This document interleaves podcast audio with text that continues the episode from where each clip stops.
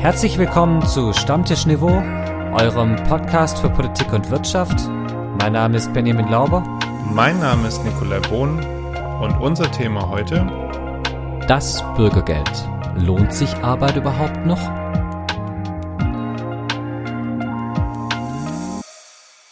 Grüß Gott Bohn. Moin Lauber. Wie geht es dir? Bestens, aber ich muss, ich muss mich langsam dran gewöhnen. Es dämmert langsam und ich muss schon wieder das Licht anmachen, wenn wir jetzt imaginär zusammensitzen. Im Dunkeln ist gut munkeln. Bevor wir jetzt die Redewendung der Woche machen, machen wir erstmal das unnütze Wissen der Woche. Unnütze Wissen der Woche. Wenn man aus dem Bett fällt, dann liegt die Wahrscheinlichkeit zu sterben bei 1 zu 2 Millionen. Bist du schon mal aus dem Bett gefallen? Also ich sag mal so, seitdem du 18 bist und mh, ohne Einfluss von äh, andere, also ohne Einfluss von Mitteln. Ohne Einfluss von Mitteln. Ja, wie soll ich das jetzt sagen? Also ohne, dass du jetzt ähm, äh, ohne alkoholisierten Zustand. Ich, ich glaube, nein. Okay, gut, das würde ich nämlich auch behaupten wollen. Also ich meine, dass ich stolpere oder dass ich bei meiner Körpergröße gegen Türrahmen laufe, das weiß ich mittlerweile. Aber aus dem Bett gefallen bin ich, glaube seit ich 18 bin, nicht mehr. Ja, Gott sei Dank, weil die Wahrscheinlichkeit, dass du dann stirbst, ist 1 zu 2 Millionen. Das ist ja gar nicht so wenig. Es ist wahrscheinlicher, als im Lotto zu gewinnen. Ganz genau. Hm. Also Ja. irgendwie schwierig. Äh, wahrscheinlicher als im Lotto zu gewinnen ist auch, dass wenn man Mitglied der Regierung von Richie Rich ist, Richie dass, Rich. dass man dann zurücktreten muss. Ja, äh, da hat's ja schon wieder einen Rücktritt gegeben. Wie lange wie lang hat's gedauert? Ein paar Eine Tage. Woche? Äh, nee, also Oh, es ist unfassbar. Ich bin, ich bin großer Fan dieser Regierung. Jetzt Und schon. von Richie Rich. Und von Richie Rich. Und äh, von dem Minister, und zwar Gavin Williamson, der zurückgetreten ist. Und zwar wegen Mobbing-Vorwürfen. Wer hat jetzt wen gemobbt und warum? Also er soll gemobbt haben, und zwar die ehemalige Fraktionsvorsitzende der Tories. Und dies soll ihn zum Beispiel bei der Verteilung der Karten für die Beerdigung der Queen nicht bedacht haben. Und daraufhin, äh, übel, ja, wie kann man? Und daraufhin hat er ihr anscheinend SMS oder WhatsApp geschrieben im Sinne von, ähm, irgendwann muss man für alles bezahlen und äh, so weiter und so fort. Also so richtig so, Ui, shocking, ja, wie shocking. der Brite äh, zu sagen pflegt. Und äh, daraufhin musste er jetzt den Hut nehmen. Das Interessante ist, dass Richie Rich anscheinend davon gewusst haben soll Und ihn dann trotzdem als Minister ins Kabinett geholt hat. und ihn trotzdem als Minister ins Kabinett geholt hat. Ganz genau. Ich finde, also diese, diese Präsidentschaft von Richie, kann man da, sagt man da Präsidentschaft? Nee, Regierungszeit. Regierungszeit. Regierungszeit von Richie Rich, die geht ja auch schon richtig gut los, finde ich. Ich habe mir dann ein bisschen, ich habe dann mir den Spaß gemacht, ich habe den dann recherchiert, den Herrn Gavin Williamson. Und der war schon zweimal Minister. Und zwar war der einmal unter Johnson Minister, und zwar für Bildung. Und ich weiß nicht, ob du dich erinnerst, damals gab es in, in England, das war während der Corona-Zeit, dieses, diesen großen Skandal, weil nämlich äh, die ihr dortiges Abitur nicht geschrieben haben, sondern die Lehrer eine Einschätzung geben sollten, wie sie denken, dass die Schüler nach einem Abitur abschließen. Und das sollte dann gelten als äh, Abitur. Ei. Aber dazu kam dann, weil sie gesagt haben, das ist zu gut, was die dann an Einschätzungen haben, ja, viel zu hoch, haben sie einen Algorithmus eingesetzt, der dann aufgrund der bisherigen Ergebnisse in der Schule, aus dem Gebiet und so weiter und so fort, ähm, berechnet hat, was die wahrscheinliche, was die wahrscheinlichen Ergebnisse der Schüler sind. 1 zu 2, 2 Millionen. Es ist, es ist wirklich unfassbar. Bei der nächsten Umbildung des Kabinetts hat Johnson gesagt, du bist draußen. Und Williamson hat dann, ganz wie man es als Erwachsener macht, zwei Tage später Johnson bei Instagram entfollowed. Das ist hart. Aber wo war er noch Minister? Unter, Theresa wem? May. Ah, unter Und, Theresa und zwar May. für, jetzt pass auf, für Verteidigung. Für Bildung, Verteidigung und, für, und, und jetzt war er für was zuständig? Ich möchte nur kurz sagen, für was er zurücktreten musste unter Theresa May, beziehungsweise sie ihn rausgeschmissen Ja, hat, bitte. weil er nämlich Mobbing? geheime Infos geleakt hat. Als Verteidigungsminister. Ach so, ja, ja, ja, ergibt Sinn. Und, Ja. dann haben und dann hat jetzt Richie Rich gedacht, der ist gut für den Job. Der ist, ich finde Der auch, ist gut, ich das brauch den. ist absolut qualifiziert, finde ich. Das ist so, wie wenn man Andi Scheuer nochmal zurückholt. Ja, Äh, Immer gezeigt. Benny, mach langsam. Andi Scheuer kommt wieder. ja, best- muss. Er muss. Muss? Also nach der Geschichte. Und jetzt, Williamson war jetzt Minister ohne Geschäftsbereich. Wie jetzt ohne Geschäftsbereich? Er war im Prinzip Minister für nix. Ja, gut. Also. Warum? Äh, kannst du nicht einen Minister anstellen? Also, ich meine, wir haben ja, wie gesagt, der Minister für besondere Aufgaben. Das ist ja auch schon so ein bisschen so mh, hm, gummimäßig, Gummiministerium, aber es ist ja Kanzleramtsminister. Aber also Minister für nix. Okay, aber ja. Apropos ah. Kanzler. Der Kanzler war unterwegs. Wo war er denn, Nick? Je nachdem, wie man es jetzt ausspricht, in den verschiedenen Gebieten von Deutschland, entweder China oder China. Und ähm, sollte da nochmal über bestimmte äh, Dinge sprechen, also über die wirtschaftlichen und politischen Beziehungen. Und da gab es ein bisschen Zoff vorher. Also was heißt Zoff aber? Es gab eine Mahnung ja, so kann man es sagen, ähm, weil natürlich so Auslandsreisen schon auch ins Geschäft, in den Geschäftsbereich eines Ministeriums fallen und äh, unsere gute Außenministerin eine, einen Hinweis dem Herrn Scholz mit auf die Reise nach China gegeben hat.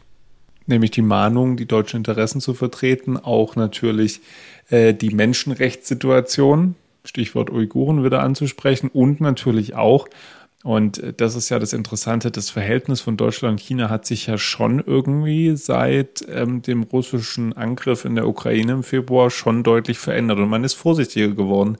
Äh, Keynote in dem ähm, Zuge auch diese Woche hat das Bundeswirtschaftsministerium ähm, verboten, dass ähm, eine Halbleiterfirma oder zumindest eine Prüf, also eine Firma, die Prüfungen von Halbleitern durchführt, von chinesischen äh, Investoren zum Teil übernommen wird. Ja, wir hatten es ja jetzt mit dem Hamburger Hafen und jetzt geht es mhm. weiter.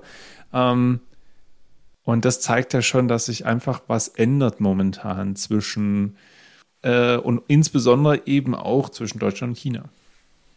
Habeck hat betont bei dieser Sache, die du gerade angesprochen hast, dass wir zwar eine Marktwirtschaft haben, aber keine eine freie Marktwirtschaft haben, aber keine naive. Ich fand das so eine schöne Formulierung.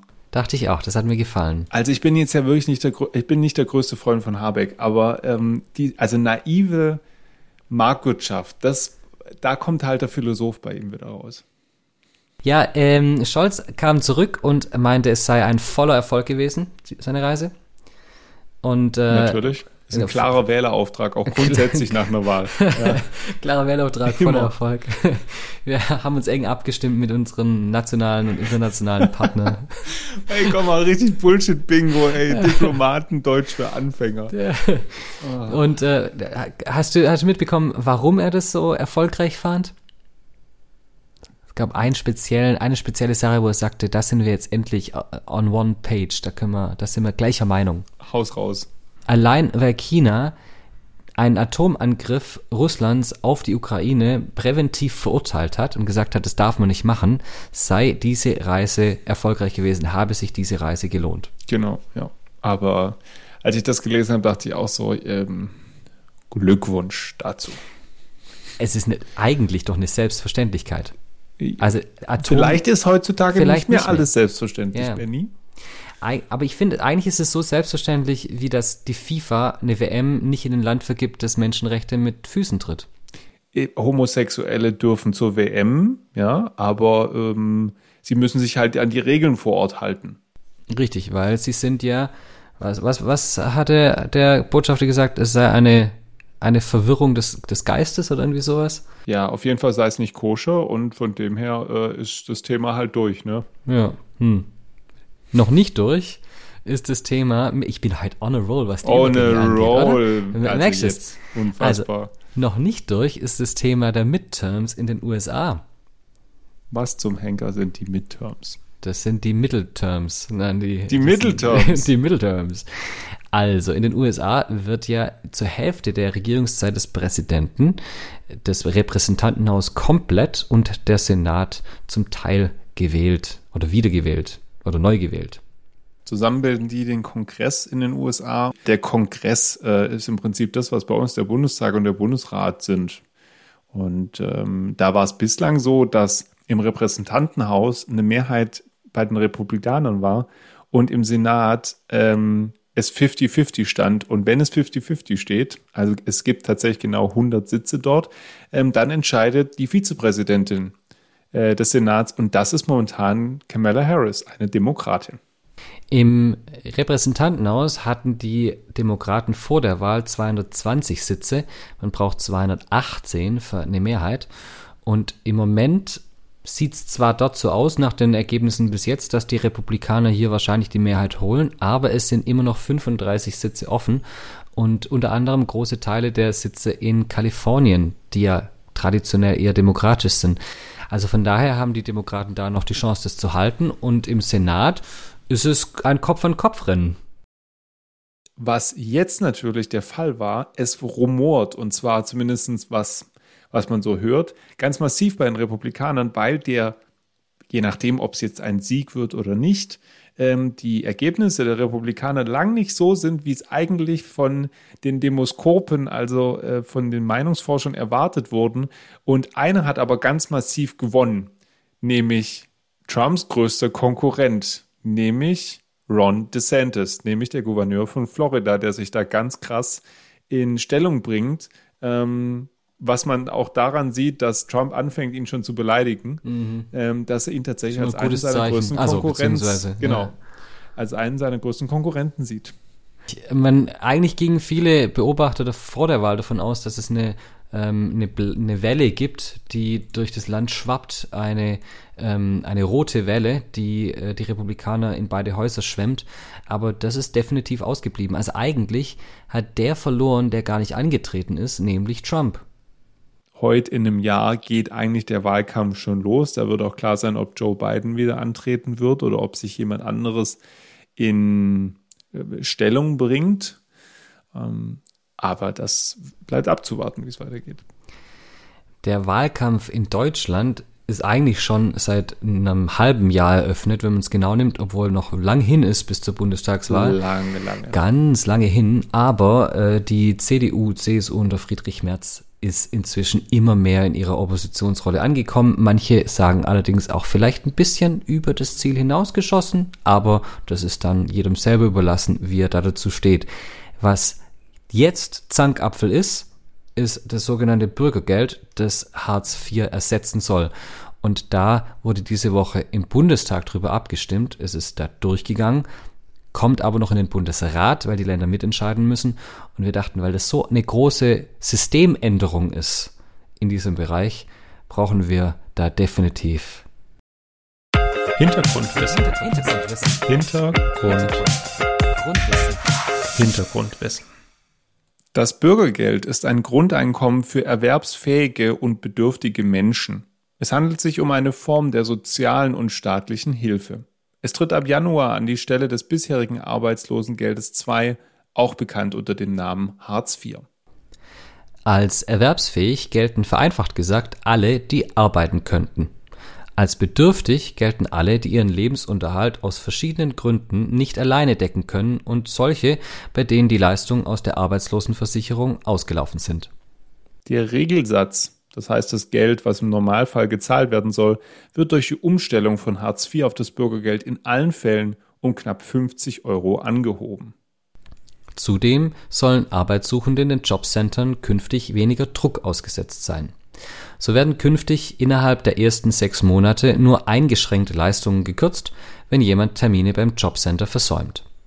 Bei Pflichtverletzungen, wie etwa dem Ausschlagen zumutbarer Arbeit, soll es im ersten halben Jahr gar keine Sanktionen mehr geben. Geplant ist auch eine Weiterbildungsprämie in Höhe von 150 Euro.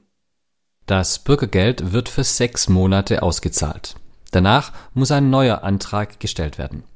Die Höhe des Geldes, die in dem Bürgergeld ausgezahlt wird, wird in Abhängigkeit der Lebenshaltungskosten sowie der Wohnkosten gezahlt. Im Gegensatz zu Hartz IV gibt es eine wesentliche Änderung. Das Vermögen einer Person wird erst angeschaut, nachdem das Bürgergeld zwei Jahre lang ausgezahlt wurde. Damit soll die Bürokratie abgebaut werden. Genauso lange werden die Kosten der Wohnung zwei Jahre lang ohne Obergrenze anerkannt. Erst danach greifen die heutigen Vorgaben bei Wohnfläche und Miete. In den ersten 24 Monaten werden Leistungen dann gewährt, wenn kein, Zitat, erhebliches Vermögen, Zitat Ende, vorhanden ist. Hier gilt die Grenze von 60.000 Euro für den eigentlichen Leistungsbezieher. Das langfristige Schonvermögen, was also unangetastet bleibt, wird auf 15.000 Euro erhöht. Zudem wird nicht mehr geprüft, ob das eigene Auto oder die eigene Wohnung angemessen sind. Neu ist auch, dass die Grenzen, bis zu welchem Lohn man dazu verdienen kann, angehoben wurden. Somit soll die Wiederaufnahme einer Beschäftigung gefördert werden. Befürworter sehen im neuen Bürgergeld deutliche Verbesserungen zum bisherigen Hartz-IV-System. Es setze Anreize zur Aufnahme einer Beschäftigung. Das Prinzip von Fördern und Fordern mit den Sanktionen bleibe bestehen. Außerdem werde es deutlich unbürokratischer.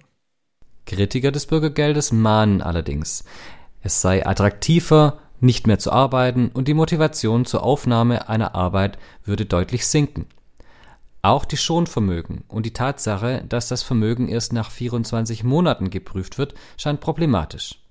Andere kritisieren außerdem die weiterhin gültigen Sanktionen. Der Bundestag hat das Gesetz am Donnerstag verabschiedet. Jetzt droht das Gesetz allerdings im Bundesrat an den Ländern mit CDU und CSU-Beteiligung zu scheitern. Die Ampelkoalition will nur in Teilen entgegenkommen. Kommt das Bürgergeld und wenn ja, lohnt sich Arbeit dann überhaupt noch? Meinung. Meinung. Benny, in dieser ganzen Diskussion, die mich die letzten Wochen echt so ein bisschen genervt hat, weil mit so viel Zahlen um sich geworfen wurde, weil mit so vielen Behauptungen um sich geworfen wurde, dass man irgendwann wirklich den Eindruck bekommen hat, es geht eigentlich jetzt nicht mehr um die Sache, sondern einfach nur um auf dem Rücken von den Ärmsten unserer Gesellschaft eine Debatte zu führen. Ähm, also jetzt erstmal die konkrete Frage an dich. Hast du den Eindruck, dass es mit dem Bürgergeld so sein wird, dass es sich wirklich nicht mehr lohnt zu arbeiten? Nein. Also mit 500 Euro im Monat ähm, kommt man im Regelfall auch nicht über die Runden oder wenn dann ganz arg schlecht. Allerdings, natürlich gibt es auch schon jetzt unter Hartz IV, und das wird sich beim Bürgergeld weiterführen, Menschen, für die lohnt es sich finanziell nicht arbeiten zu gehen, weil sie in einem Bereich angestellt sind, wo sie mit weniger rauskommen, als wenn sie einfach den Hartz-IV-Satz nehmen oder das Bürgergeld in Zukunft. Und das ist ja aber eigentlich das, die zentrale Problematik an dem ganzen Ding. Also im Prinzip, um mal kurz die wesentlichen Kernpunkte der Diskussion aufzuwerfen. Punkt 1, Sanktionen. Ja oder nein und wenn ja, ab wann? Punkt 2, ähm, Schonvermögen. Deswegen haben wir diese Begriffe auch vorhin im Hintergrundwissen eingebracht, weil, äh, weil, weil wir es auch wichtig fanden, dass diese, die, die Begriffe mal reinkommen. Also das Schonvermögen und das erhebliche Vermögen, ähm, dass da eine, eine Grenze gilt am Ende. Ähm, das ist Punkt 2. Und Punkt drei ähm, sind am Ende die, die Zuverdienstgrenzen. So. Und aber wenn wir jetzt mal kurz überlegen, wen, wen betrifft es denn am Ende? Ich habe mal eine Statistik noch, noch ganz kurz eine Statistik vorbereitet, gegen wen diese Sanktionen ausgesprochen wurden, aus welchen Gründen. Nämlich, dass 75 Prozent am Ende die Leistung gekürzt bekommen haben, weil sie Termine verpasst haben. Ja, das ja aus den verschiedenen Gründen sein kann. Und 10 Prozent aller Hartz-IV-Empfänger waren wirklich Menschen, die Arbeiten verweigert haben. Aus den unterschiedlichsten Gründen, ja, äh, aber 10 Prozent. Und deswegen, wir gehen mal deine Punkte durch. Sanktionen. Braucht Sanktionen? Irgendwie ja schon. Thema Leistungsgerechtigkeit und du brauchst ja schon ein bisschen auch, man, nicht umsonst gibt es auch zum Beispiel in der Schule Sanktionen bei manchen Dingen, ja, oder auch Bußgelder, wenn man zu schnell fährt oder so. Man braucht ein gewisses Druckmittel. Aber die Frage ist, zu welchem Zeitpunkt, wer kriegt sie und ist es wirklich so, dass man jeden kleinen Verstoß, du hast gerade genannt, auch wenn man mal was, auch vielleicht aus nicht eigenen, eigenverschuldeten Gründen einen Termin verpasst, muss man da wirklich immer gleich die Brechstange rausholen oder den Hammer, besser gesagt. Das Bundesverfassungsgericht hat die Erwartungshaltung formuliert oder auch die Rechtsprechung gesprochen, ähm, dass das geändert werden muss dieses ja. Sanktionsmittel oder auch wie, wie die Sanktionen durchgeführt werden, weil es eben gegen Artikel 1 der Menschenwürde verstößt. Dann muss man halt die Arbeitsplätze und die Jobs so attraktiv gestalten, dass es sich lohnt zu arbeiten und sich nicht in das soziale Netz zu legen. Und dann, da muss man ja auch mal die, die Lohnlücke ansprechen. Als man die Möglichkeit hatte, diese Lohnlücke herzustellen, indem man sagt, okay, wir müssen jetzt einfach einen großen Teil im Niedriglohnsektor anheben, um zu sagen, hey, das ist zu wenig, um diese Lücke am Ende zum Bürgergeld aufrechtzuerhalten. Man kann natürlich weiter sagen, wir gucken weg, aber wir haben eben in Deutschland einen massiven Niedriglohnsektor, auf dem natürlich unser Wohlstand auch ähm, fußt, unser, unser Bruttoinlandsprodukt, unser Wachstum die letzten Jahre. Aber die Frage ist, will man das als ähm, nicht naive Marktwirtschaft? Hm. Und was mich genauso nervt, ist diese Diskussion um das Schonvermögen, um deinen zweiten Punkt anzusprechen. Es ist ja absolut irre, wenn man sagt, Menschen, die in Arbeitslosigkeit fallen, müssen sehr früh an ihr Angespartes gehen. Es war bis jetzt schon so, Gott sei Dank, dass man Rücklagen fürs Alter nicht antasten musste, aber ansonsten musste man im Endeffekt alles versilbern, was man, oder vergolden, was alles. man angespart hat. Alles. Alles. Das heißt, ich falle in die Arbeitslosigkeit und anstelle, dass der Staat sagt, ich helfe dir, sorgt er dafür, dass ich in so eine prekäre Situation komme, dass ich alles Angesparte weg habe, bis auf, wie gesagt, ein bisschen was, was in, in Alterssicherung drin hockt und ich eigentlich danach die ganze Zeit immer an dieser Armutsgrenze rum, rumkraxel. Das ist doch nicht, das, das ist doch keine nachhaltige Politik. Äh, mit dem Schonvermögen halt auch nochmal. Das bedeutet dann, ein Familienvater, der zwei Kinder zu Hause hat, und zwar eine Frau hat, die einen Job hat, ja, aber er letztlich, ähm, also das nicht funktioniert am Ende, ja, dass es nicht reicht, der Anspruch auf, aufs Bürgergeld hat oder bei Hartz IV, hätte das geheißen, dass der, obwohl sie momentan ein Haus finanziert haben, ja, äh, und das zur Hälfte auch schon abbezahlt hatten, hätte das geheißen, das Haus wäre irgendwann futsch gewesen. Ja, es, sicherlich wird nicht alles gut sein bei dem Bürgergeld und da wird auch einiges hundertprozentig nachjustiert in den nächsten Jahren. Aber die Alternative, die die CDU-CSU im Moment anbietet, ist, wir bleiben halt bei dem, was wir haben. Und erhöhen aber die Sätze. Das haben sie ja entgegengenommen. Aber wo ich auch sage, ja, irgendwann müssen, also irgendwann muss man es ja angehen. Das Bundesverfassungsgericht hat eine Deadline ja. gesetzt. Die liegt nicht in diesem Jahr, aber irgendwann, also nicht, man kann doch nicht als Bundesregierung immer jedes Mal bis kurz vor Schluss, genau. wie so ein Schüler, der am Tag nur, vor der Klausur anfängt zu lernen, das funktioniert. Ich sag nur Wahlrechtsreform. Das ist ja so, so langweilig, Benny, dass wir schon wieder irgendwie einer Meinung sind. Eigentlich müssten wir bei, hätten wir uns beim Thema voll aufreiben müssen. Ja, aber da bist du jetzt fast schon in meine Richtung geschwenkt. ja, weil ich es erstmal, weil ich ja prinzipiell sage, es muss eine Grundsicherung geben. Und, äh, und die muss halt irgendwie auch so ausgestaltet sein, dass es nicht jedes Mal zu gesellschaftlicher und sozialer Ausgrenzung führt, ähm, weil man dann sagt, ja, äh, du beziehst Hartz IV, du bist eine faule Sau. Das darf nicht und sein. Und es ist schön, dass du es noch ansprichst am Schluss, weil ich glaube, dass das auch noch ein ganz arg wichtiger, wenn auch sehr weicher Grund ist, warum es da eine Reform braucht.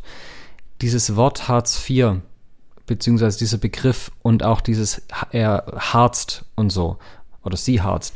Mhm. Das ist ja was, was inzwischen wirklich nicht nur, also das ist ein reines Stigma, wenn man das nachher hat. Und es ist Zeit, dass das wegkommt, um da auch wieder ein, ein es ist zwar nur ein neues Label dann, wenn man, wenn man so will, aber es hilft, um eben diese Stigmatisierung ein Stück weit am Anfang wegzubringen. Und Bürgergeld hört sich schon echt anders an. Ist ein bisschen süß, finde ich. Ja. So, ja. Sind Bürger und die kriegen Geld. Genau. Ah, ich bin, ich bin sehr gespannt drauf, aber das wollte ich nur noch mal klar machen. Also prinzipiell bin ich auch dringend dafür, diese Hartz-IV-Gesetzgebung zu ändern. Ähm, ich, ich, sehe, ich sehe durchaus noch Probleme. Bin gespannt, wie es jetzt im, ich vermute mal, es wird im Vermittlungsausschuss landen. Sehr sicher, äh, am Ende. Sehr sicher. Und dann gucken wir mal, auf welchen Kompromisse sich einigen. Genau. Ähm, und äh, das ist ja das Gute an unserer Demokratie. Wir haben eine Regierung, wir haben eine Opposition und am Ende führt das in den meisten Fällen zu einem möglichst gesamtgesellschaftlichen Konsens. Oder, Oder zumindest Kompromiss. Kom zumindest Kompromiss, genau. Und wenn der ja. äh, gut ist, dann fühlen sich alle nachher, äh, als ob sie über den Tisch gezogen wurden. Das ist ja die alte Genau, die alte alle Regel. fühlen sich am Ende eigentlich schlecht. Richtig. Das ist ja die, die alte Regel. Ein Kompromiss ist dann gut, wenn jeder sagt, so wollte ich ihn eigentlich nicht. wenn ihr euch schlecht fühlt, dann äh, könnt ihr euch melden bei uns äh, auf Instagram, auf unserer Stammtischniveau Fanpage, würde ich fast sagen. Nein, das nicht. Äh, oder auch über den klassischen Weg unserer E-Mail-Adresse. Stammtischniveau at gmail.com. Und ich habe jetzt einen Flachwitz. Oh je. Und ich freue mich auf den Flachwitz. Ich finde ihn gut. Also. Du freust dich immer auf den Flachwitz. Wie nennt man einen kleinen Türsteher? Ich weiß nicht, wie nennt man einen kleinen Türsteher. Oh Gott, Benny, oh Gott, okay. Ich kann, Darf ich auch noch ich lachen? kann jetzt schon nicht mehr. Äh, sicherheitshalber. Oh Gott.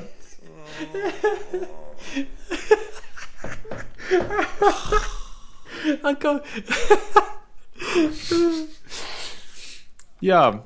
An, oh. Sicherheitshalber. Finde ich gut. Mit dem können wir euch entlassen in die Woche, finde ich. Mit dem äh, können wir euch entlassen. Äh, ich hoffe, ihr, ihr habt euch gefreut, dass wir wieder nach einer Woche Pause da sind. Äh, nächste Woche sind wir wieder da. Ja, Bis dann. macht's gut. Tschüss. Bis dann. Ciao.